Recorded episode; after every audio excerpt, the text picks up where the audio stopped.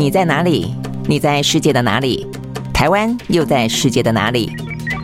男生看世界，带你掌握脉动，看清局势，找到相对位置，定位自己的坐标。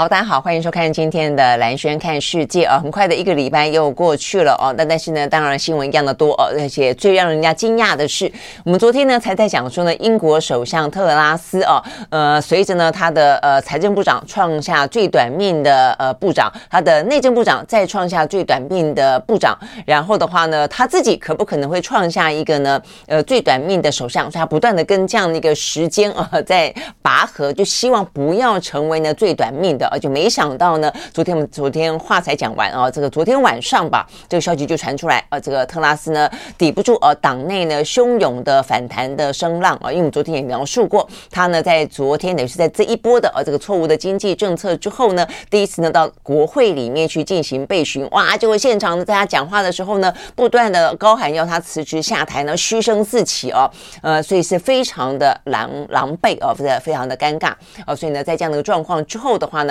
他就黯然的啊，这个宣布了，他就要辞去呢英国的首相，也同时辞去呢他这个保守党党魁的位置了哦。那因为呢这个呃英国是一个内阁制嘛哦，所以他只要是执政党的党魁呢，他就是呢这个当然的呃这个首相的人选啊。所以短短的时间呢。四十五天啊，所以他注定的写下了呢这个英国呢史上的最短命的啊这个首相的位置了。OK，好，所以呢一连串的接下来的事情呢，在今天呃都是呃这个占据了国际当中最主要的版面。为什么呢？特拉斯会那么的狼狈的仓促下台呢？那接下来的话呢，英国首相又会是谁呢？他们短短的在二十四号之前，也就下个礼拜一之前，他们呢是酝酿已经要去提名出来啊，他们新的呃这个英国的等于是到保守党内的党魁了，希望在二十。八号那一天呢，英国新任的首相就可以诞生，呃，会是。Johnson 回锅吗？会是呢？特拉斯打败的那位呢？前财政部长苏纳克来担任吗？会是现在的呢？他紧急任命了党内的反呃反对派的那位杭特，呃，继续的接掌吗？我觉得所有的问号，所有的话题呢，都在今天呢持续的发酵当中哦。所以待会呢，会是我们要主要来告诉大家这个最新的状况。那事实上呢，呃，衍生出来的就是目前的整个的经济动荡，你只要走错一步路呢，事实上在政治当中呢，就付出非常大的代价。好，所以呢，目前欧洲。很多国家目前看起来啊，也是呃这个上街头的上街头，抗议的抗议，倒戈的倒戈哦。那所以等等的状况看起来都呃非常努力的哦，在这个呃经济逆风跟地缘政治当中求取某个部分的平衡哦。所以在今天的话呢，这样的话题也很多。那尤其在中美之间啊，还有呢这个台海两岸，最近讯息实在是太混乱了啊！到底是二零二七年打，还是二零二五年打，还是二零二三年明年打？甚至呢有英国呃这个有美。美国的海军作战部司令说，今年可能最快就会打。呃，OK，好，所以台湾啊内部也是一样。陈明通说一套，然后呢国国安呃国防部长的这个邱国国政啊说一套，各自的预测呢都呃。走向各自不同的这个极端啊，这个看起来呢真的是雾里看花啊。但是你只能够说反映出来的的是，第一个国际之间高度关注台海情势，第二个台海情势确实是比过去来的紧绷。好，所以呢这个部分的话呢，也会是我们今天呢要谈的呃这个焦点相关的新闻也很多。好，那但是首先的话呢，我们还是从呃这个相关的呃这个欧美股市啊来开始看起。好，今天的欧美股市的话呢，涨跌互见啊，这个美国。跌的比较多，但是呢，欧洲方面的话呢是反弹。OK，好，我们先从呢美国来看起。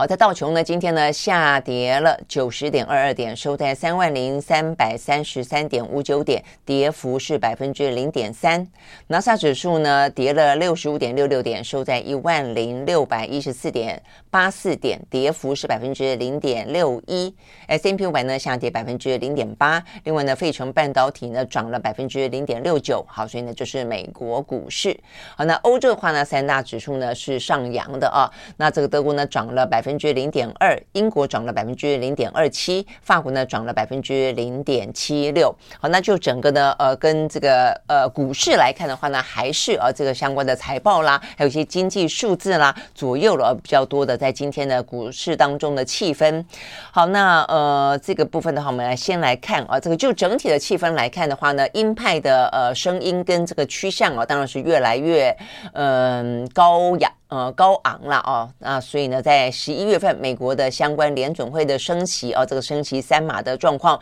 呃，当然就是越来越呃。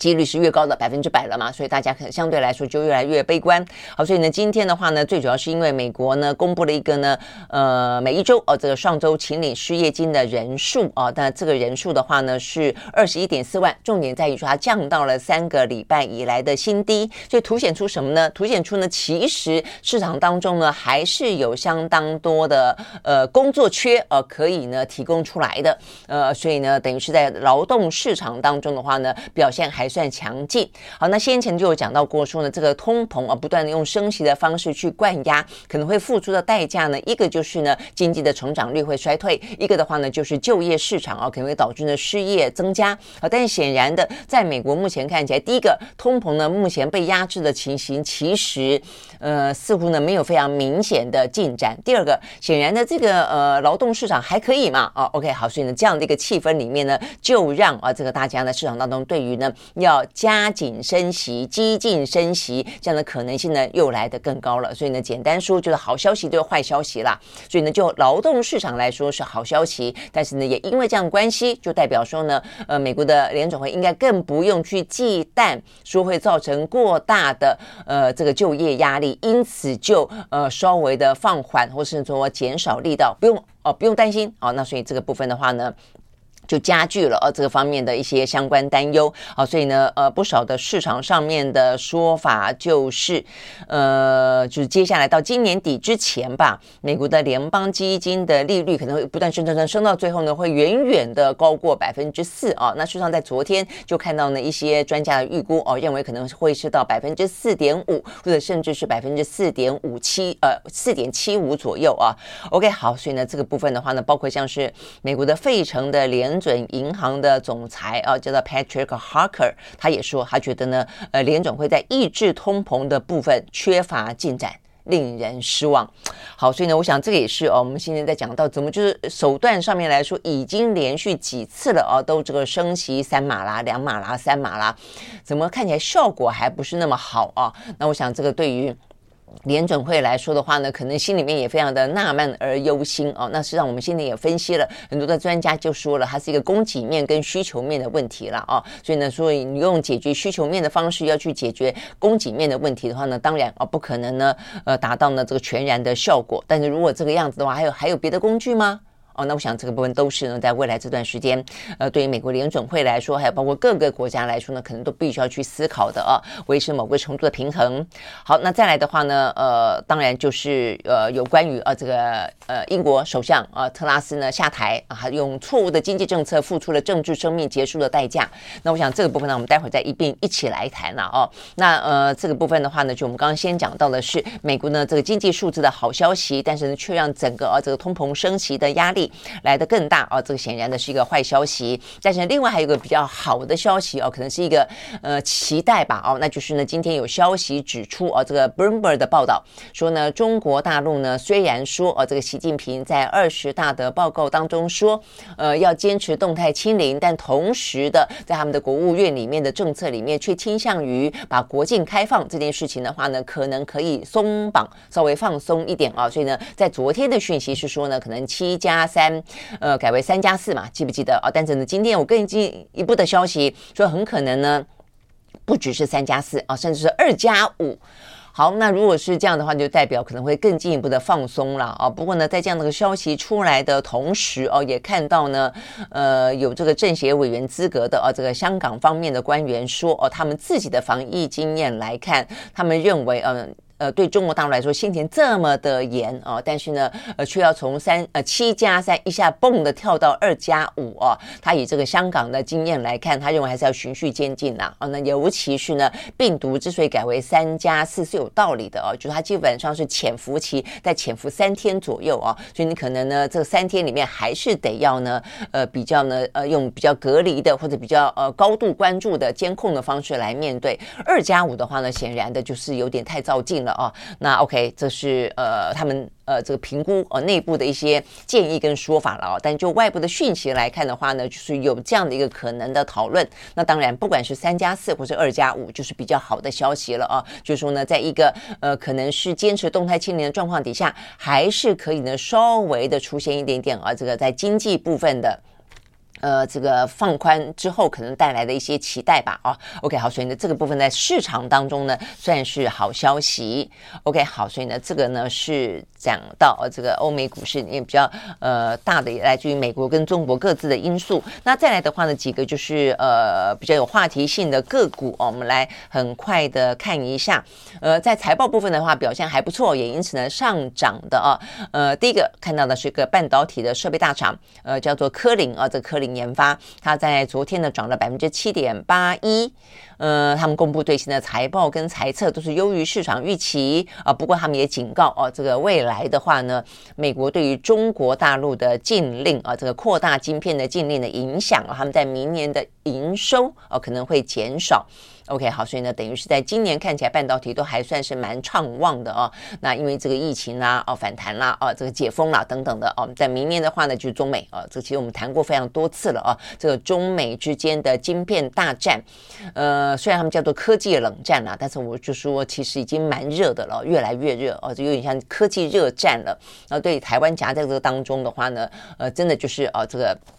备受关注哦，所以在台湾来说的话，真的必须要非常精准的而细腻的去进行相关的回应，哎啊，这个因应哦跟准备。好，那但是呢，呃，这个所以我们看这个半导体大厂对明年来看的话呢，事实上是有点担忧的。那另外的话呢，是 IBM 啊，这个 IBM 的话呢，呃，在昨天公布的第三季的获利跟营收。也是高于预期，而且还上调全年的成长预测，所以它涨了百分之四点七三。OK，好，所以呢，这两个看起来呢是涨得比较多的。那另外的话呢，也有下跌的状况啊。这个下跌的部分的话呢，Snap，Snap 的话，它是一个非常就是呃社群的通讯的呃软体嘛啊，就就是呃就是可以快速的啊这个。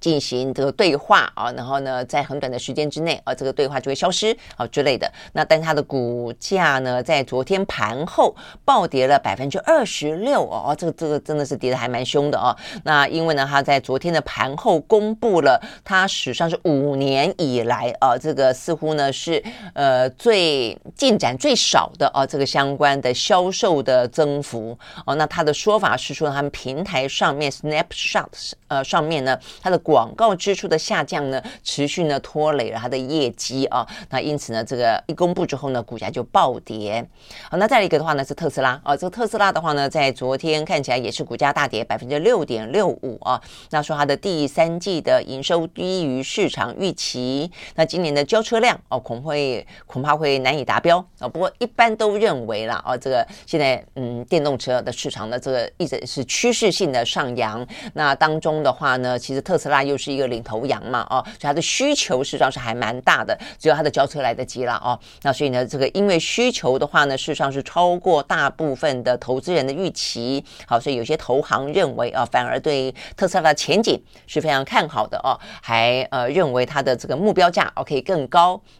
OK，好，所以呢，虽然它的股价是跌的哦，但是一般的看好度也还是高的。好，不过呢，讲到了这个特斯拉，我就必须要讲到今天另外一个新闻了哦。事实上呢，马斯克在今天呢最受关注的部分啊，呃，是他呃再次的谈到了哦有关于 Twitter 的部分，因为呢当初哦他跟 Twitter 之间的官司，哦就他又买不买，又买不买哦，那最后的话呢，这个法院说呃延期，你们把这个双方要买不买呢搞定了再来说哦，所以延到十月二十八号哦，所以呢。今天二十一号嘛，啊，所以也快要到了。好，所以呢，在这个之前，昨天他就说了要买了，要买了哦。那所以呢，他就表达了哦，他对于呢这个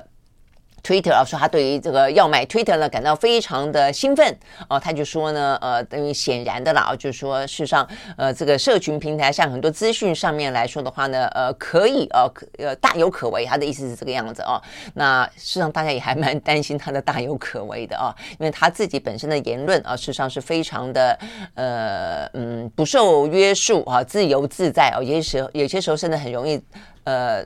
遭奸，就是突然间啊，这个很白目。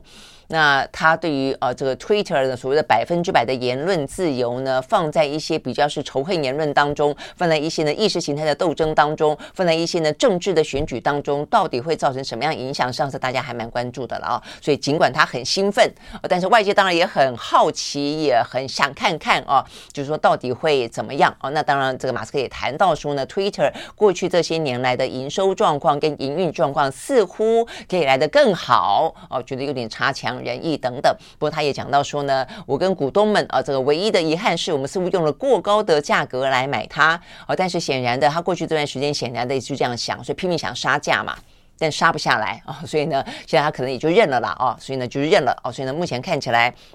他是呃这一笔交易啊，经过了先先前的千回百转柳暗花明，应该呢就是最后呢是要买了哦。那所以呢，因此这个官司会不会呢就此啊这个 Twitter 方面撤回告诉等等，我觉得接下来就有这样的一个几率就有可能了哦。但是要看看后续的发展。但是同样这个时间点上又有另外一个呃这个让大家比较担心的啊，那就是呢。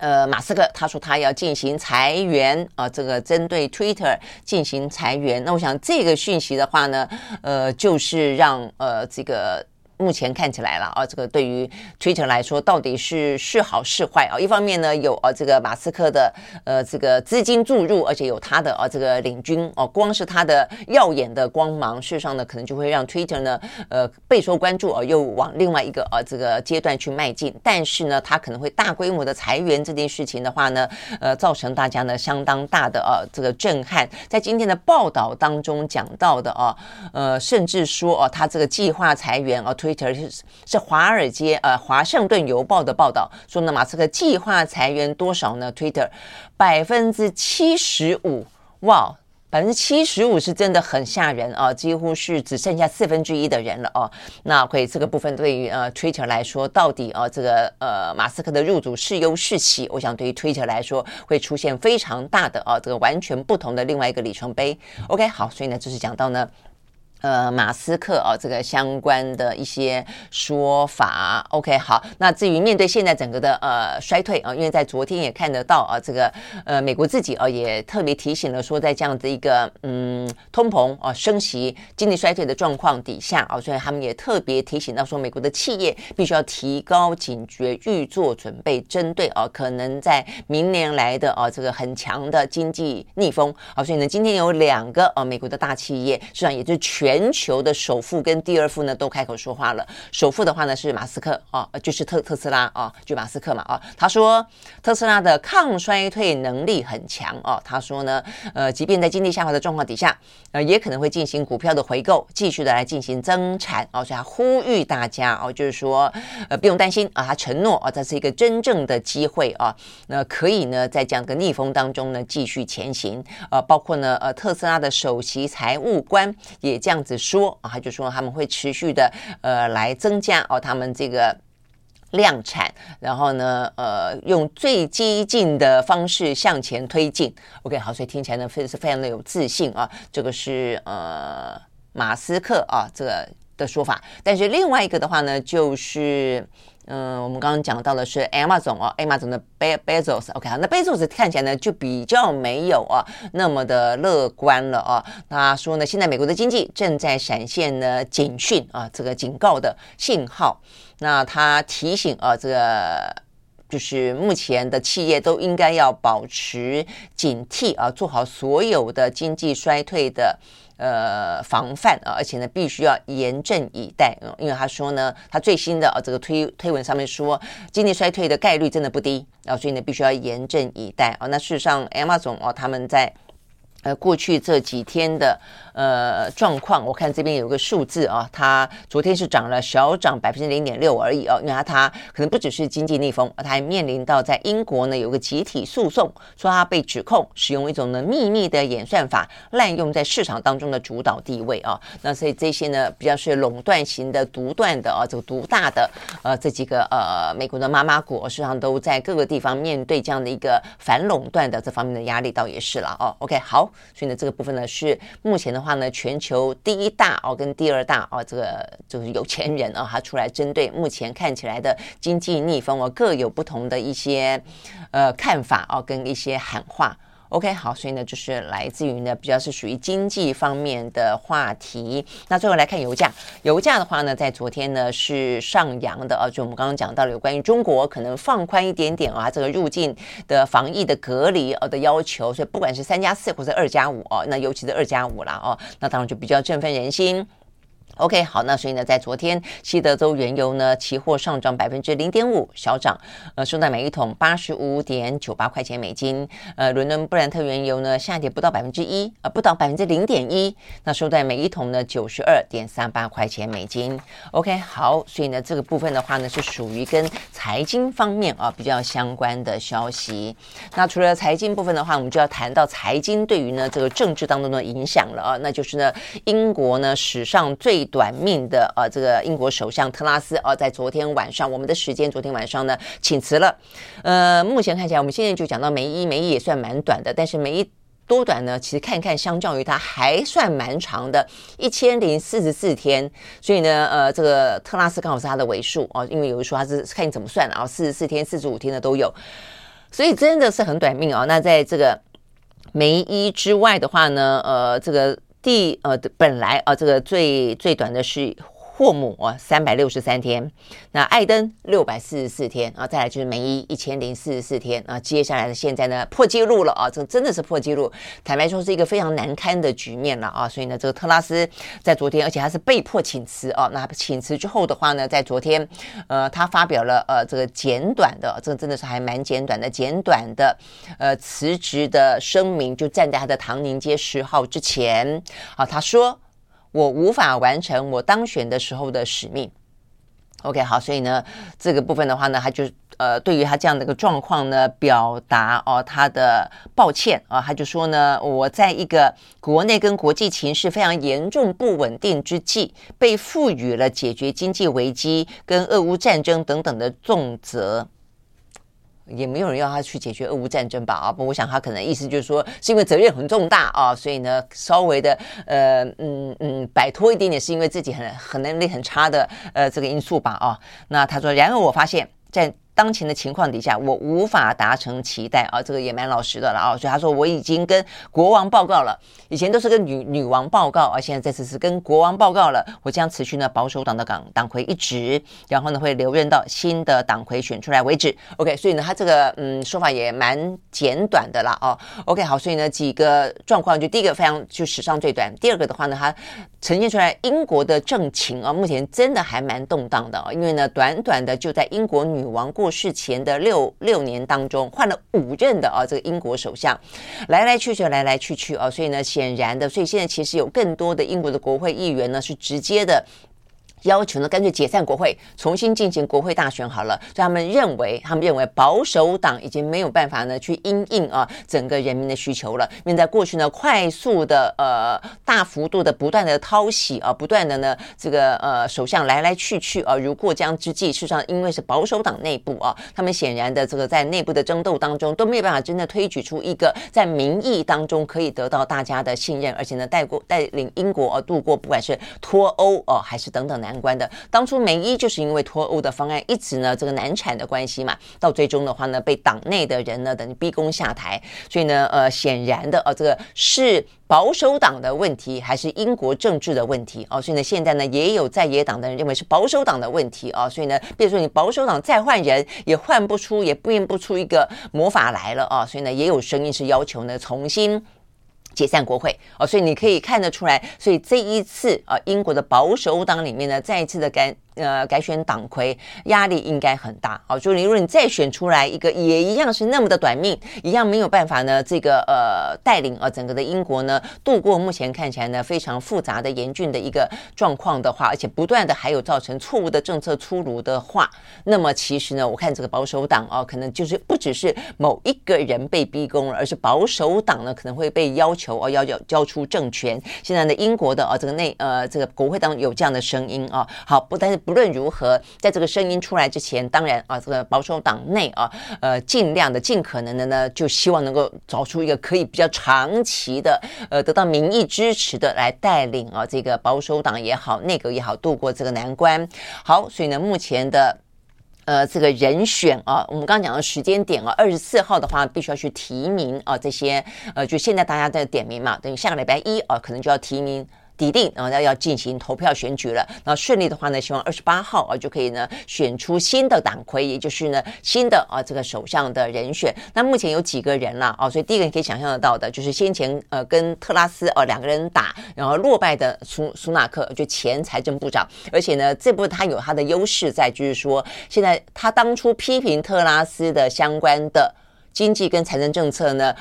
挚爱难行的就是苏纳克。而且他认为，他就举出，所以等于他说的“一一严重”，就是他被他说中了啊，所以呢，等于是苏纳克的呃相关的解决英国财政的，或者面对现在的通膨、跟升息、跟能源危机、跟物价飙涨的呃方法，显然会好过于特拉斯啊。所以现在呃，这个保守党内部很快的就回过头来认为苏纳克应该是一个不错的人选。好，但是但是呃，有人认为说苏纳克是当初呃第一个站出来挑战呃 Johnson，等于是开第一枪要 John。下台的，所以有人把他视为一个党内的分裂者。我就问题是你造成了党内党内的撕裂，是你啊，这个让呃 Johnson 提前下台。会讲这话的显然应该是 Johnson 的支持者了哦，那否则的话。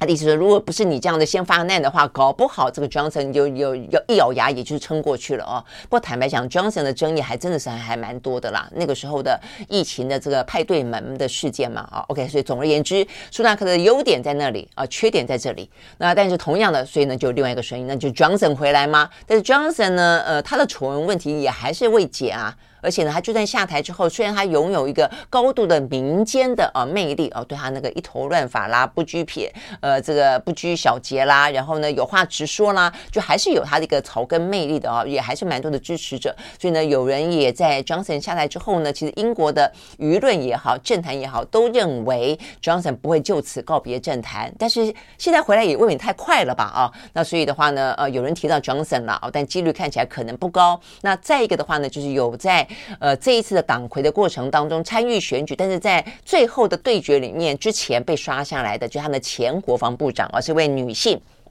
好，那这个呃，他呃这次又被再次的提出来。那他的话呢，是一个坚决的脱欧的主张者，然后呢，呃，对于整个的嗯。Johnson 对稳定大局来说的话呢，他的呃形象是比较稳健的了啊。那但是很多人也说呢，他在这个国防部长的任内似乎呢有点乏善可陈啊。你会发现，其实英国的很多的政治人物，因为是内阁制啊，他们都是国会议员的关系，资深的国会议员啊，所以他对于整个政治的掌握是很全面性的。所以他们是会去担任很多不同。你你认为，哎，这个专业有吗？哦，对，但是对他们来说，政治。跟做决策是专业，但是未必你要，比如说一定要懂外交，一定要懂国防，一定要懂什么啊？那当然只要长期的在这方面有所接触就可以了啦啊。那所以的话，你会看到说，哎，这个什么呃，像杭特啊，现在这个杭特，他现在是财政部长，他以前是外交部长。啊，那所以呢，这个国防部长以前也不是啊，这个就是他们会有很多的跨部会的这个历练了啊。那但是目前看起来的话，OK，总而言之，就这几个人呢，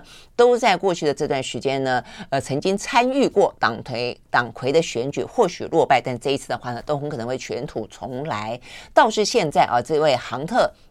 他当初跟 Johnson 两个人，他在他是在前面一波跟 Johnson 呃两个人在党内呢角逐党魁的啊，那他落败。那这一次的话呢，被呃特拉斯拉过来替他止血啊。那他的话呢，就是坐在这个基本上掌握实权的位置。但是但是就在特拉斯呢宣布呢辞职之后的第一时间，他就说他没有打算再竞选党魁这个位置了。好，所以呢，目前呢整个的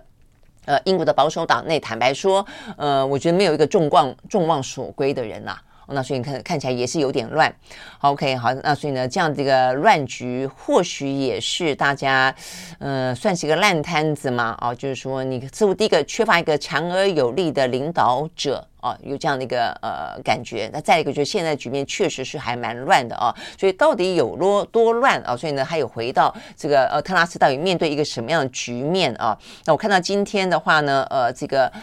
嗯，诺贝尔啊，这个经济学奖的得主，美国的啊，这个呃呃克鲁曼，他就特别提到了这件。一个一个分析了，我觉得他讲的没有道理的，但是他也是去引述一个呢，呃，英国的呃这个金融专家的说法哦，他在观察为什么特拉斯会如此的狼狈的哦，这个呃下台哦，然后呢，真的在嘘声当中，而且这么短的时间啊，呃，这部分他讲到的是啊，他特别提到说，特拉斯他出现了一个非常矛盾的一个。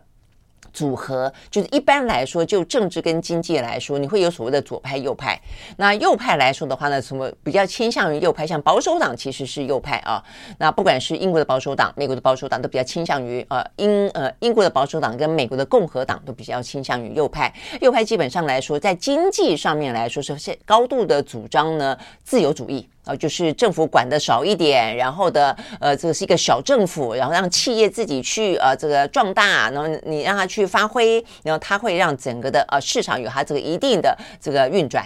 那呃，但同时它可能在社会上跟政治上啊，比方说他就比较倾向于呃反对移民，呃，他就比较是自我保护，呃，然后的话呢就比较倾向于。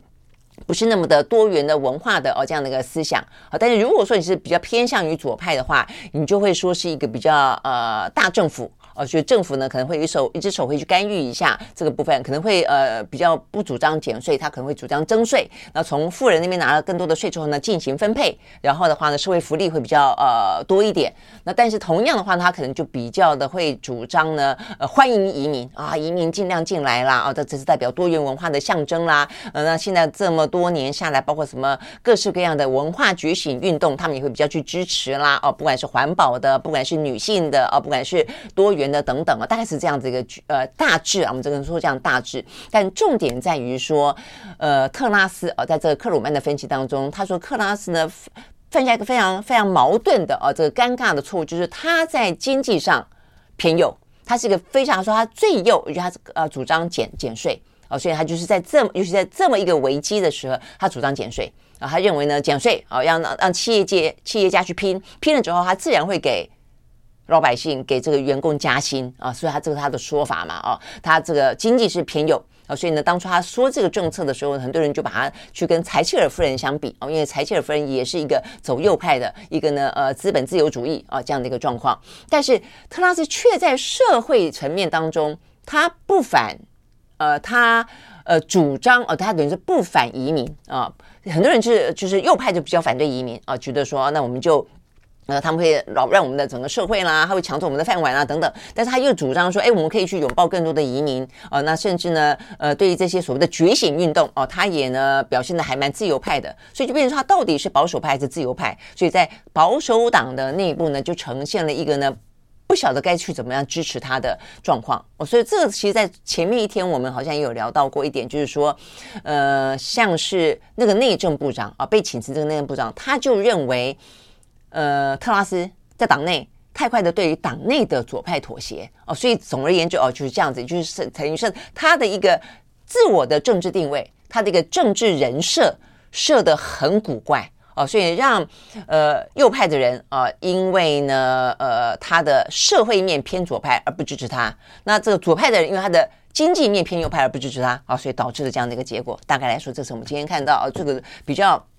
重量级的分析了啊，好，那呃，中中的话，总而言之啊，就是呃，这个局面对于英国来说的话呢，是真的有点呃伤脑筋哦。所以在未来这几天的话呢，会是啊，这个大家关注的焦点。所以你看，这隔壁的邻国也都像我看这个马克宏，也就是说啊，我们希望呢，这个英国的政情可以快点稳定下来啊。坦白讲，就有点尴尬了。然后普丁也去去去考些酸言酸语啊，这个讥讽这个特拉斯啊，这个怎么呃这么快啊，这个也就来不及认识他哦，也就已经。已经说再见了。那我今天还看到一个呃，就是邻国的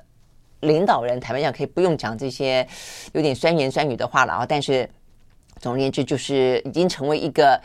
嗯，有点成为一个笑柄了。我想对于这个呃英国的政治的状况来说啊，那英国甚至有个小报叫做《The Star》，OK，坦白讲，虽然是小报，但卖得很好，就很八卦啊。他甚至呢把一颗莴苣跟特拉斯两个照片放在一起，就一张是特拉斯的照片，一张是莴苣的照片，然后呢就说好，我们来比比看啊，哪一个呢上架的生命期撑得比较久？结果说莴苣比较久。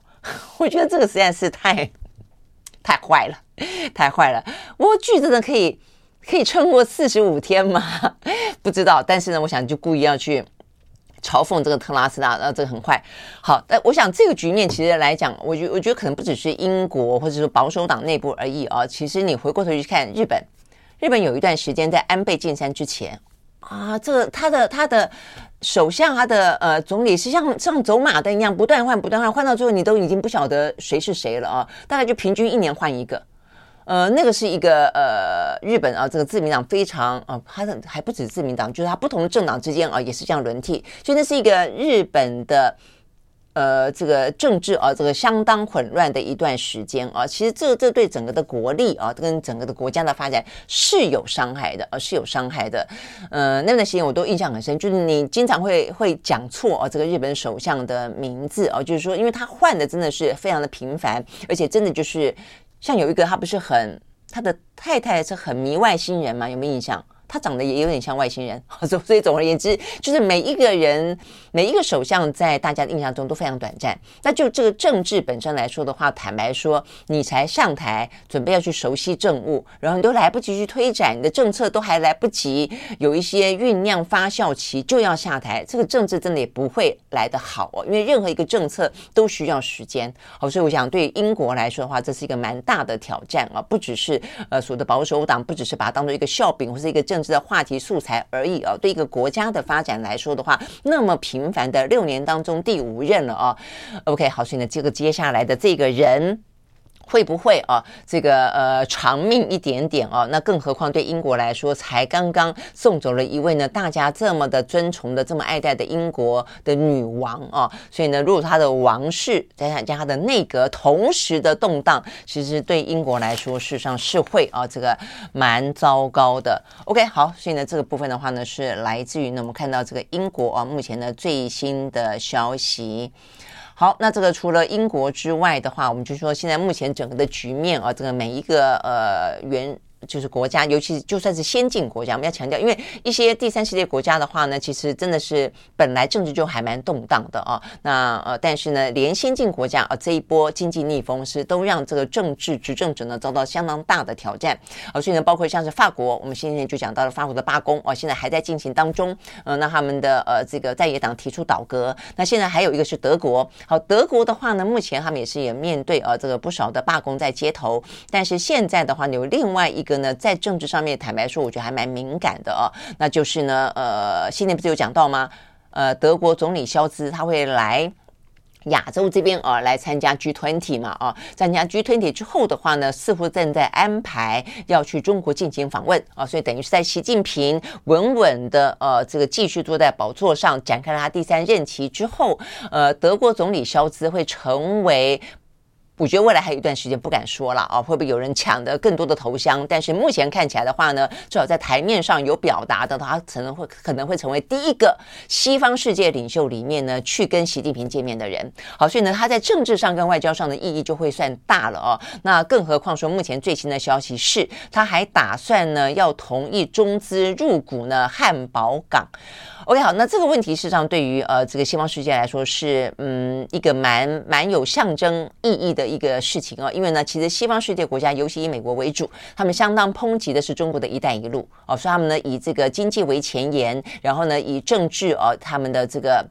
呃，政治实力的这个扩张为它的后头，然后事实上呢，呃，这种“一带一路”看起来是帮助呢这一些呃沿路的呃这些国家当中呢去发展他们的经济，但是事实上呢却掉进了债务的陷阱啊，所以呢等于就是呃造成非常大的一些呃债务上当中的黑洞啊，比方说像先前斯里兰卡啊，还说呃因为这样的关系而而被拖累的国家破产啊，都跟这个有关。好，那所以呢一般来说的话呢，西方世界国家，尤其是在最近美中。又更加的啊这个紧绷啊的状况底下，还包括俄乌啊，所以呢，因为俄罗斯跟呃中国跟朝鲜比较会被当做一个呃这个阵营，所以呢，西方世界国家就因为这样的一个千丝万缕的原因，呃，对中。呃，对中的不信任，呃，牵连到对俄，或者对俄的不信任牵连到对中哦。总而言之，那所以呢，在这样的气氛底下哦，呃，你说会让德国一个欧洲最大经济体，而且最大的港口汉堡这个地方，说呢是有中国企业打算要去呃入资啊，等于是入股啊，要入股。那所以呢，这个部分甚至说有一说有一个部分是说部分入股，有一部分是说甚至要卖给中资。哦，所以呢，这个部分的话呢，如果他做这个决定的话，那真的就是一个呃非常会受到呃这个争议，而且跟现在的西方世界的呃目前的呃两大阵营对抗逻辑不符合的一个决定了哦。OK，好，所以呢，这个是目前看起来呢，呃。他非常受到关注的啊，那所以呢，他们是德国的啊，这个媒体也报道，他说呢，尽管呢，目前看起来他他们德国的外交部、经济部、内政部、国防部跟交通部跟财政部六个负责审查这件事情，就他们的汉堡港的码头要不要卖给中资这件事情呢，他们都同声反对。我说他们等于是正在审查，但这六个部会呢都反对。那欧洲的呃，欧盟欧盟的执行委员会也不赞成，哦，所以你看这个事情还涉及到整个欧盟的执委会。但是啊，这个肖兹呢，他似乎他个人的意志呢，目前呢越来越强烈，考虑。在他出访中国前，因为这个出访会在十一月中，啊，所以呢，等于是在未来这半个月之内，他必须要做出决定啊，所以他他坚持目前的讯息是他坚持在出访中国前要批准这一项呢交易，就是允许呢中国的远洋运输公司啊来入股，是入股啊，入股呢这个汉堡港的托勒奥特货柜码头啊，所以中间是一个码头。OK，好，那呃，这个那萧兹的意思就是说呢，在这讲的就是经济了，就是我们新年有讲到过，很多的战略对峙当中，到底经济的部分可不可能成为一个呢唯一的破口？在过去的话呢，欧洲国家比较是这样主张，就是它的政治、军事、外交亲美，但它的。呃，经济部分的话呢，因为相当仰赖中国这么大的市场崛起中的呃这个中产阶级，也因此的话呢，呃，他们其实在经济部分的话呢，是跟中国保持交往的啊。那德国尤其是，尤其在梅克尔时代是这个样子啊。那他们就讲到说呢，呃，在萧兹他们方面的评估哦，说呢，这个临近北海的汉堡呢，是中国跟呃欧洲海运当中的重要枢纽，处理的货柜有三分之一来自于或者要运向于中国。哦，所以呢，这个部分牵扯到了这个航运当中的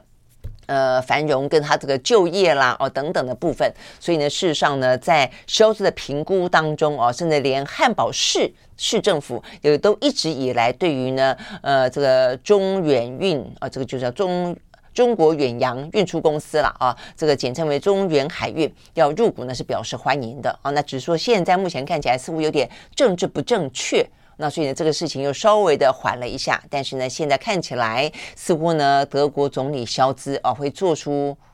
几个连续政治不正确的事情哦。那我想这个部分的话呢，在西方世界国家会引起蛮多的讨论，而且对于习近平来说也是一个蛮具象征意义的啦啊。如果说呢，肖兹真的去访了，而且呢这件事情呃也谈成了入股的话，某个程度来说，我相信会被中国呃视为是一个外交上的胜利了啊。小胜利了哦，OK，好，所以我想这个部分呢是在今天也还蛮受关注的消息。那但是还没有完完全全的拍板定案，目前看起来的话呢，正在啊这个拉锯当中。只是啊，这个只是德国的总理肖兹目前看起来态度似乎呢还蛮坚定的。好，所以呢这个是讲到从呃经济到政治，政治哦相互影响的一个状况。好，那这个接下来要看的就是俄乌啊，俄乌的话呢目前。嗯，真的是，真的是打到也不晓得是什么时候结束啊。重点在于说，现在换了一个方式的打法啊，这个对于乌克兰来说造成了呃人民的生活相当大的困顿啊。先前的话呢，你说呃，是属于军事上的呃这个打对峙，大部分的人就生活如常嘛。你会发现，呃，看到很多的一些新闻，然后看到一些访问的乌克兰的人民，他们其实呢，虽然对于战争啊、非常的厌恶的，或者觉得啊、就是非常的觉得心里头不安稳，但是生活都还如常。但是现在呢，俄罗斯换了一个方式啊，它、就是攻击你的能源设施，攻攻击你的水水利设施，所以搞导导致就断水断电啊。所以昨天啊、是对乌克兰。来说蛮重要的一天，就是呢，泽伦斯基下令从早上七点到晚上十一点，就是呢，呃，进行限电，那是轮流限电啊，每次一轮的话呢，就是四个小时，就轮流限电。那到而且他也讲说，这当然他就强调这是不得已了啊，但是也他也预告了，如果这样的下去的话呢，未来入冬类似的限电会越来越频繁。好，那所以呢，这个部分的话呢，反映出来的是啊，目前看起来。呃，俄罗斯已经呢，呃，炸毁了呃四成的呃这个乌克兰的电厂啊，先前讲三分之一嘛，现在等于是更多的了啦哦。那 OK，这样子的状况的话呢，让他们呃进行这个全国限电，所以人民的生活啊越来越受到干扰。OK，好，所以我想这个相关的部分啊，真的就是。很很很糟糕，呃，比如说什么电灯啊，这个路上的招牌尽量不要亮就不要亮啊，所以整个城市呢就陷入一一片呢黑，有的是黑黑暗啊，有的是微微的灯光，然后再来的话呢，家庭里面啊，就是什么避免使用微波炉啦，避免使用电热水瓶啦，避免使呃使用呢这个热水器啦等等。啊、这个实在是对生活来讲，真的是影响还蛮大的哦。那这个当然，每次限电之前还要这个充饱你的呃手机电池啦，呃电脑的电池啦，行动电源啦，手电筒啦，哦等等，还要储水哦等等。OK，好，所以呢这个部分看起来真的是生活当中造成了更大的困扰，进入了另外一种啊这个战争的形态。那俄罗斯重点是它还持续的在进行啊，所以呢在昨天的稍早，呃他们的俄罗斯发射飞弹。呃，击中了中西部的一个主要的火力发电厂啊，就说这个火力发电厂呢，供应了西部的三个州五百万人的用电啊，所以呢，这个部分看起来就是影响啊，这个生活当中的影响越来越大了啦。OK，好，那这个泽伦斯基哦，他还指控说，不止啊，这个嗯，俄罗斯不断的去炸这些呢，呃，发电的设备、能源的设施哦，他还在乌南的水力发电厂。布水雷啊，布雷啊，在水呃水坝里面布雷啊，那所以呢，这个部分的话呢，就是呃也很可能啊，转眼之间呢就会被摧毁啊，就会消失啊。他说，如果是的话，将会是一场大规模的灾害。OK，好，所以呢，等于就是呃先前把能源啊，对于欧洲的天然气的输送当做武器，那他现在等于是把炸乌克兰的能源让他去中断这件事情当做。战场，他不打别的，就打你这个东西。呃，OK，我觉得这个对于俄乌来说，我们看到是一个我们刚讲到很不一样的一个阶段啊。但我觉得这部分对我们来说的话呢，呃，这也是非常非常大的一个警讯啊。我觉得这个部分其实就发动战争者来说，我觉得是一个比较取巧的做法。坦白讲，如果你你要避免伤亡，因为现在其实讲战争都是讲到说你杀伤多少的平民，你杀呃伤害多少人的呃人命啊，因此而在你的战争底下而丧生，所以呢，后来就越来会讲到所谓手术式的精准式的呃这个呃战争啊，跟这个发动也就在这里，就你减少了呃这个人员的死伤，某个程度来说，你这个发动战争的道德的要背的这个。罪恶感相对来说会低一点点啊，这但是坦白说，我觉得战争本身就是邪恶的哦，只是说发动战争者他如果说要尽可能的想办法去规避一些责任跟道德指控的话，他就用这个方法。那我觉得这个就是一个很好的方法，就我我不去，我设法尽量降低你平民的伤害，虽然这一次也还是会呃伤及无辜哦，但是他最主要就如果能的话，就精准的去攻击你的一些。断水、断电、断网络，其实这个相当程度的就造成了一个国家基本上就瘫痪了啊。那如果说未来的两岸战争的发生啊，它也是这个样子。因为坦白讲，一般的战争罪也就是你去射杀无辜的呃平民百姓。那如果他是用这种去攻击你的民生重要设施的方式啊来进行的话，我想这个部分啊，这个如何防哦？所以事实上在昨天我还看到呃这个立法院的备询当中，实际上有讲到这一块啊。OK，好，所以呢，这边就要跳到我看我们这个俄乌算是讲完了没？算是讲完了啦啊，反正就是讲到说这个呃水坝啊也是变成这个俄俄罗斯呃攻击的对象了。好，所以呢这个俄乌战争就是嗯没没完没了。好，那呃而且这个部分对于呃这个俄罗斯来说，它其实不是征兵。我这边看到一个《纽约时报》的报道啊，也蛮讽刺的。坦白说，他说呢，在呃普丁征兵令下消失的莫斯科男性啊，他的意思就是说呢，你如果去莫斯科街头看看。就在普京下达征兵令之后，哎，男人变少了，就是几几十万人就逃离了，所以这是一个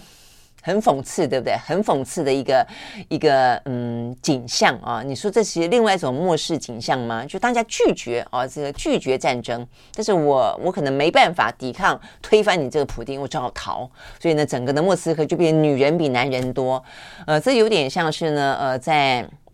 一二战时候不是有一首歌非常好听吗？在美国那时候越战时期啊，就是讲到说，Where are the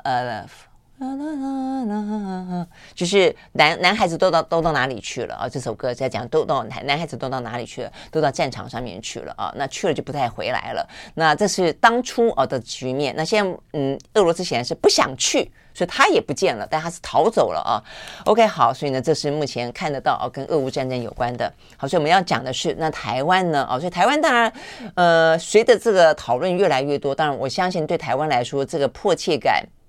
跟这个真实性啊，真实感也越来越强了啦。呃，尤其是啊，这个开始讨论的政策的改变，可能不只是局限在军购。不只是在呃这个我们的军方的战略啊，说是不对称战争啦，还是什么样的一个战争，而开始是会谈论到征兵的时候，我相信大家啊，整个的社会当中的呃这种嗯感受哦，可能会越来越真切啊，所以这方面的讨论在立法院里面现在也越来越多。那更何况是我们讲到啊，这个在昨天真的是消息乱到不得了哦，呃，先是呃布林肯在前一天说啊，这个习近平的说法当中透露了啊，呃这个。对台的统一时间表似乎要加速了啊，但是呢，白宫国国务院又说，呃，没有情报这样子显示啊，所以我们看到，我们也讲到了嘛，他们的国防部长在一个论坛上面被问到，他也说没有这回事啊。但是的话呢，台湾方面呢，呃，昨天呢，陈明通说啊，他觉得二零二三年有可能。然后的话呢，邱国正又说，目前没有这个战争的迫切性。呃，那还有一个就是美国的海军作战司令啊，这个昨天说他认为呢，呃，二零二三有可能，今年也有可能啊。那他的逻辑是他觉得现在很多呢，呃，中国说要做的事情，你会发现他的整个的时程都往前提了。哦，所以他的意思是说，当然很多事情呢都往前提了的时候，你不能够保证他不会把可能对台动武的时间，也就是他的军事的登岛能力，本来是说在二零二七年才具备这个能力，搞不好就往前啦。哦，那就是可能二零二五年，或者是说呢，他国内出现一个什么状况，逼得他必须用战争的方式呢来转移焦点，那所以搞不好明年就来啦。啊、哦，这个是他的呃美国的海军作战司令的说法啊、但是听起来就是。昨天的消息真的是很混乱，不管是美国，不管是台湾啊，而且都是非常重要的啊，这个政府的官员啊，有说呃没有哦，还是没有迫切的危机，有人说哦，今年明年就可能。好，所以呢，在这样的状况底下啊，这个陈明通说明年的话呢，大陆很可能以战逼谈，就他并不是要真的开打，但他会发动若干的呃类似啊这个战争的行为，目的是要逼我们坐上谈判桌。好，那这样样子的状况的话呢，所以呢，相关的一些讨论就越来越逼真，越来越拟真了嘛。哦，OK，比方说，如果啊，如果就像我刚刚说的，他不是用真正轰炸跟登登岛的方式，他用封锁的方式呢，或者用这个呃这个去呃突袭你的这些军事设施、电力设施、水利设施。网络设施，那到底该怎么办啊？那所以呢，昨天是 OK，我看到是江启臣啊，这个江启臣说啊，还有一些数字啊，我觉得也还蛮值得参考。他说呢，目前台湾呃，如果遭到封锁，依照经济部的说法，台湾的能源的安全存量啊，呃，石油一百四十六天，天然气十到十一天，煤炭三十九天。好，那所以如果这个样子的话呢，够吗？哦，那这个能够因应吗？啊，这个如果说呢，中国大陆对台封锁的话，那陈明通说呢，封锁视同作战，会想办法做安全通道。他说呢，国安部门有因应啊。那这部分的话呢，其实我上个礼拜啊去帮忙主持了一个。嗯，我们的外交部哦，有个外交学院啊，他们都是一些中高阶的官员，他们就希望呃能够模拟一些对媒体的一些因应啊，跟一些表达吧啊，他们请我去呃主持那么一个活动啊，那就我就丢了很多问题给他们嘛。其实中间就有一个啊是经济部的官员跟国防啊部的官员，他们都都有提到说，事实上我们是有在因应啊，所以我就说。呃，政府不是完全没有在做，只是政府做了也都不说哦，他是避免，他是怕让大家觉得，呃，真的有这个战争的呃疑虑吗？因此会呃，对于这个民进党政府因此感到不信任吗？还是就是掉进了这个中国的认知陷呃认知作战的陷阱吗？我觉得或许是这样的考虑啦，啊，那但是我觉得如果是为了民进党的选情，或者是说呢，呃，这个嗯，让大家因此啊，这个批评说民进党本身啊，他可能呃若干行为有有引战的可能的话，那我认为这部分其实民进党必须不要去思考啊，真正的两岸之间的和平跟人民的需求哦，不应该因为他们的这个担忧而去掩饰出一些必须该公开谈论的事情。哦，那如果说是担心呃这个对岸的认知作战啊，那我觉得这部分其实，那你你你如果都不讲，你说啊怕因为讲了引起恐慌，当然有可能。但是如果说你讲了，同时你告诉大家的是你都已经做好准备了，我就不认为它会是一个认知作战。如果是认知作战，也是我们这边因此加强了更多的信心，不是吗？哦，所以我觉得有些事情真的是。这个问题是非常严肃的啊，所以我觉得应该更深刻的去讨论这件事情，不是嘴巴啊，这个认知作战，所以我们就不要谈论这个事情。呃，应该要谈，而且呢，如果说你有在做应呃因应的话，那我觉得也应该去讨论说，那你这个因应够吗？对吗？足以足以应付吗？哦，那我就说我我听到的部分就是说，比方说像天然气，我们实际上有规划不同的航线。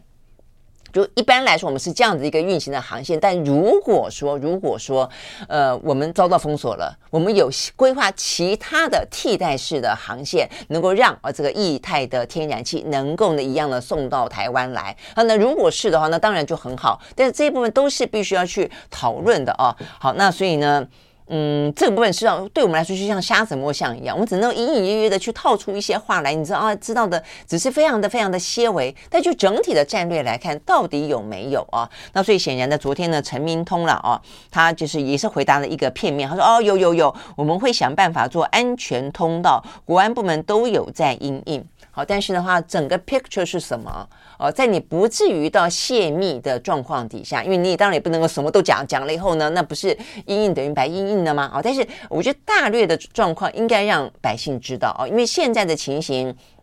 就是说你在政治上的争斗，如果要付出人民的生命财产作为代价，或者社会的。安全跟，跟社会的发展作为代价的话，人民当然有有资格要知道，而且要要求你要做出一个阴影，告诉大家说你如何的备战，然后如何的避战啊、哦。我觉得这问其实都是蛮严肃的讨论了哦。那但是现在看起来，我觉得都是，我觉得都不够全面性。呃，而且呢，就是在回答这个问题的时候，我都不晓得我们的政府官员，你有没有，你有没有坐下来一起开会讨论？坦白讲，如果说我们有国安会的话，国安会议里面的国安局长陈明通跟国防部长这个邱国正一定是重要的成员。哎，你们都没有稍微讨论一下吗？到底是今年要打，明年要打，还是没有迫切的危机啊？怎么会一个政府里面有这样的各自不同的说法？你说美国谈台湾，你还可以说啊，那美国因为坦白讲，谈台湾如果真的台海发生战争，他也不会真的不见得不见得会自己出兵了哦，所以他可能啊、呃、有战略上的政治上的需求，所以布林肯说一套方法，国防部长说一套方法，呃，这个海海军的这个作战司令说了另另另另外一套说法，呃，不同的说法啊，达到不同的效果等等。因为台湾我们是当事国，我们可能最后是我们是作为战场的。怎么会怎么会这样子？好像就随随便便说，呃，真的不是名嘴哦，就是名嘴都都也还有有在试图认真说的，就说你你政府官不能够这个样子哦，就是说真的是越听越越混乱了哦。OK，好，所以呢，在昨天目前看起来的话呢，就是。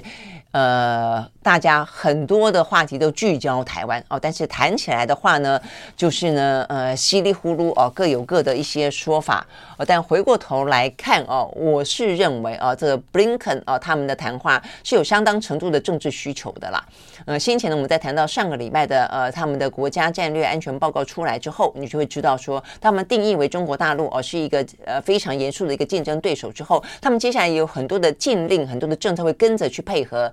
他们自己的厂商，他们会去做要求，自己的一些呃硬硬的呃法令会出来，他们也会对台湾做要求，是他们已经要求很多了哦，所以我们的厂商都会受到这些影响，所以呢，我我认为他们在不断的去。加高这样的一个紧绷的态势，是有利于合理化他们这样子的一个接下来可能会陆陆续续啊这个升高态势的这些禁令啊。那这是他们的一个政治上，不管是在军火上面的需求，政治上面的需求，呃，他们其中选举前的需求哦等等。那但是为对台湾来说的话，那台湾。不能够只是跟着这个话题起舞啊，中间的虚跟实到底是如何？那虚实之间，我们的各自的啊这些分析跟研判又是什么？我觉得这个真的是，呃，要更严肃的啊。看看乌克兰，你就会知道说呢，当你必须要付出这么具体的代价的时候，你是不能够不严肃的啦哦。OK，好，那所以呢，这个部分是有关于我们讲到的啊，这个两岸之间。你看，这今天美国有一个新的说法了，就是说针对呢，呃，美军将领示警，这边讲的就是这个海军司令了啊，说最快二零二二年会犯台。白宫说没有冲突的理由。OK，好，这个呃，这个是国这个这个人大家还蛮熟悉的，就他们的国家我国安会的战略沟通协调官科比啊，这个科比他说呢，美方会尽一切的可能对此进行监监控，意思就是如果说美方要对台湾。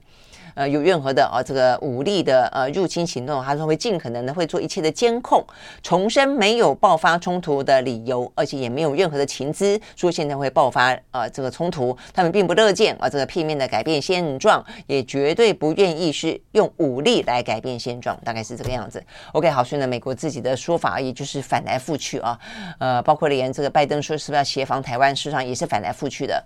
OK，好，所以呢，这个部分呢是我们看到啊这个。相关的话题，OK，好，所以呢，这是我们今天看到大概最主要的。OK，那最后我觉得可以呃，要来。补充的是，哦，这个中国大陆我们刚刚讲了嘛，哦，说他要可能会呃三加四或二到五，哦，这个二加五这是受到关注的。那再来，他们目前的二十大的话呢，还在继续进行，那他每一天呢有不同的主题来进行对外的啊，这个国际的记者会。在昨天的话呢，是以外交为主题，这个话当然涉及到台湾了哦，你可以看得出来，所以我们就说。确实啊，这个局势是紧绷的哦。就是虽然话啊，这个说法上面很乱，但是局势的紧绷，呃，而且呢，对岸的强硬姿态，我觉得这部分呢是还蛮确定的啊。那这边你可以看到啊，这个呃，他们的外交的主题啊，这个记者会里面，像呢外交部的副部长啊，这个针对呢这段时间以来啊，这个呃的国际局势了啊，他就。呃，特别强调了，他们要展开一系列的外交斗争啊、而且说呢，敢于斗争、善于斗争是中国外交的优良传统跟鲜明特色啊。说什么在新的征途上，中国的外交将继续发扬斗争精神，提高呢斗争本领啊，不信邪，不怕鬼，不怕压啊。这种说法的话呢，你去印证在昨天有个新闻，在英国。英国曼彻斯特的这个呃领事馆啊，这个昨天的话呢，呃出现了一个坦白讲还蛮糟糕的哦，一个一个事件，那就是呢，呃，应该就是在二十大的那一天，那所以他们的呃这个美呃中国驻英国曼彻斯特的这个领事啊，他大概觉得那一天应该是一个呃大喜的日子啊，那怎么岂容有人在我的领事馆的门口抗议呢？啊，因为那一天呢，有一些啊，这个香港啊，香港呢，在英国的呃人，他们呢就到啊这个呃中国的领事馆外面抗议啊，有批评习近平的，呃，有谈到这个人权的，有新疆问题的，有香港问题的等等啊。那然后呢，这个领事就出来呢，就就。扯掉了这些布条，然后呢推掉了这些呢他抗议的一些道具啊，那甚至呢还让他们里面的人把抗议的人拖进去，狠打了一顿啊。那所以这个事情呢，在这个英国呢引发了这个蛮高度的关注啊。那当然。这个英国的外交部啊，这个当然是呃谴责啊，这个中国的领事馆啊，怎么可以用这种暴力的行为去面对和平的示威者啊？但是呢，中国的哦那个领事，结果反正讲的可凶了嘞，他就说呃我在捍卫我的国家主权。然后呢，英国记者问他说，那包括用暴力的方式吗？他就愣了一下，但他就马上说当然哦，他说他他辱骂了我们的国家，辱骂了我们的国家元首。那所以呢，呃，他就会就就是可应该要这样的做哦，他认为这是一个呃维持啊这个国家的尊严等等哦，所以你会发现，嗯、这个中国的战狼外交，坦白说哦，他可能有个内部的需求哦，我觉得内部政治的需求，或者说，嗯，就是就是他们现在啊是非常的啊这个。嗯，经历过曾经在国际当中的耻辱了啊，他们现在事实上是是非常强调自己的自尊啊，这个自信的啊。但是呃，这个战狼外交其实对中国大陆形象来说真的是非常的糟。我觉得其实负面啊，这或许他们对于内部来说是有加分，但是呢，对于外部来看待中国来看的话，事实上呢是是负分的了啊。但是显然的，我要讲的是他们这个显然他们这个思维啊，战狼外交的思维，实际上不只是记者会上，是呃在英国。的呃，这个现场上，他们也就是这样子啊，来来去实践啊，所谓他们的呃不呃不怕斗啊，这个就敢斗啊，敢于斗争啊，善于斗争啊的的本质哦。那这个当中还特别讲到说，呃，他的成果，呃，这外交成呃斗争的成果，比方说回击了成功回击了美国的众议院议长佩洛西啊访台的事件，拿下了台湾九个邦交国。呃，这真的是一个非常嚣张的说法了哦。对台湾来说会有这种感觉，而且你会发现呢，呃，好，那它等于就是撂话嘛，哦，呃，我今天可以拿你九个，你剩下十四个嘛，哦，可不可以再拿？哦，所以我觉得这部分其实好，所以呢，这个就是非常的。讨人厌的一个状况了啊！那呃，在昨天啊，这个记者会上面，他们也说哦，开放十个提问，中间的话只有两家是外媒，欧美的记者一概啊不给你发言提问的机会啊，所以这个部分看起来，呃，对习近平啊，他所揭示出来的所谓的习时代啊。嗯，这个越来越尖锐，对他们来说啊，应该是一个自信的展现啊，也就是所谓的敢于斗争，不再低头啊。那但是呃，对于中美关系啊，对于两岸关系，我相信都是一个蛮。蛮大的压力，我想这个部分的话呢，到底它是呃全面性的，而且呢，你的强硬是自我保护性的强硬，还是它会一个比较是侵犯式的强硬啊？我觉得这个部分虽然是很不一样的啊，我觉得对台湾来说也是呃必须去呃这个提高警觉的。呃，最后一个讲到跟两岸关系之呃之中啊，这个有个《纽约时报》的报道还蛮好玩的，因为这标题非常的吸引人啊。他讲说呢，中国阴影下的台湾可爱外交，嘿。可爱外交，啊，在这么呃这个觉得气氛凝重的这个呃国际的情势当中，竟然出现这个字眼啊，可爱外交，呃，我觉得啦，他应该是呃刻意啊用这个字眼，因为如果大家还记得的话，在呢美中之间关系还没有搞得那么杂啊，这个之前啊那么糟之前，在二零二一年的时候啊，其实。呃，习近平啊，这个曾经在一个中央呃中共中央政治局的集体的学习领导的班子里面讲，他说呢，中国要在呢国际社会当中广交朋友，努力呢塑造一个可信、可爱。可敬的形象啊，也在那个前后，他曾经呼吁过说呢，太平洋之大呢，怎么会容不下呢两个啊这个强权？意思说，我们美国跟中国实际上是可以啊，这个和平的用个良性竞争的方式相处的。OK，好，所以显然国际的秩序有曾经一度啊，美中之间是这样的一个气氛的啊，所以他还说，呃，中国的形象要是可爱的、可敬的、呃可信的，但转眼之间呢，目前看起来呢。我是我真的觉得这个问题都是双方的啦，就像是俄乌之间是双方的，只是呢，不管再怎么样，双方啊的俄罗斯都都不应该动武。同样的啊，这个中美之间，我觉得也是双方的啊，呃，都有啊这个各自的一些内部的呃这个政治需求，而且呢都有一些呢呃双方各自为了利益啊呃祭出来的一些呃这个手段啊，或者说一些做法，因此让这个呃气氛越搞越僵啊。但是重点在于说僵成现在这个样子啊，呃就是台湾只好用可爱外交，是这样子吗？但问题可爱外交有用吗？啊，所以呢，在这个《纽约时报》的报道当中是这样子说的啦。为什么讲可爱外交？他就说呢，在这样的一个状况底下啊，虽然呃，台湾的呃这个邦交国越来越少哦，但是呢，事实上台湾也跟更多的国家有更实质的关系。那我们呢，也透过其他不同的啊这个软实力啊等等的做法啊，交朋友，呃，尽量的交朋友。所以我们正在用呃我们的友情啊，所以我想这是他可爱外交的意思啊，这用我们的友情努力的去交朋友。呃，然后呢，在更多的国家的心目中，印下台湾是一个呢，呃，可爱的，我想可能可以套句这个习近平的话，就可爱的、可敬的啊、这个呃。可信的那么一个呃伙伴啊，这样的一个形象了。OK，好，那我想当然了啊，这个对台湾来说的话，呃，外交处境、国际处境是真的是艰难，也只能够用这种方法去做啊。但回过头来看，